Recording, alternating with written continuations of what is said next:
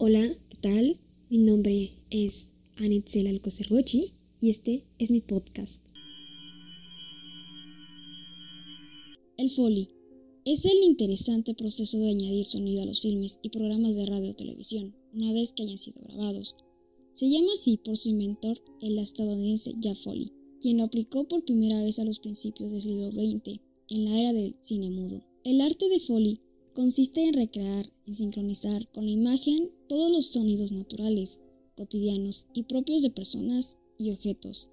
Esto incluye prendas, pasos al caminar, objetos en superficies, sonido de movimientos de animales, entornos y cualquier otro objeto común que deba sonar en una obra audiovisual. Es decir, casi todo lo que escuchamos en una película no son sonidos originales.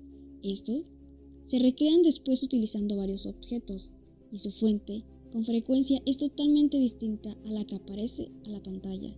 En la era digital, incluso, los sonidos de algunas de las tecnologías futuristas se crean con elementos tan simples como sobres de papel, ladrillos, hojas secas, golpes de tablas, todo lo que puedas meter en un estudio grande de grabación.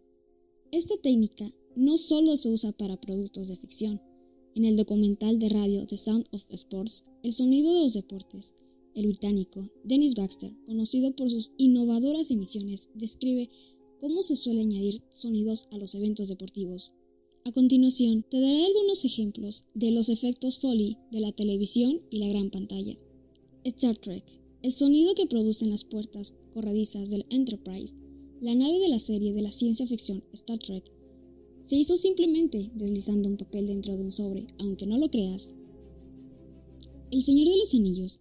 Los sonidos de las películas de fantasía deben construirse desde cero, como es el caso de los Barok. Los sonidos de esas criaturas demoníacas son producto de arrastrar un bloque de cemento por el suelo, y de igual manera sencilla de los Nazagul, o sea, los espectros del anillo, o los nueve jinetes, que se obtuvieron rascando dos vasos de plástico entre sí y se añadió alguno de los efectos.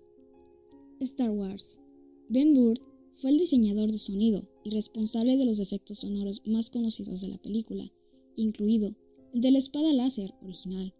Burt creó su icónico sonido al combinar el rarity de un motor con la interferencia producida por un micrófono que accidentalmente colocó demasiado cerca del televisor.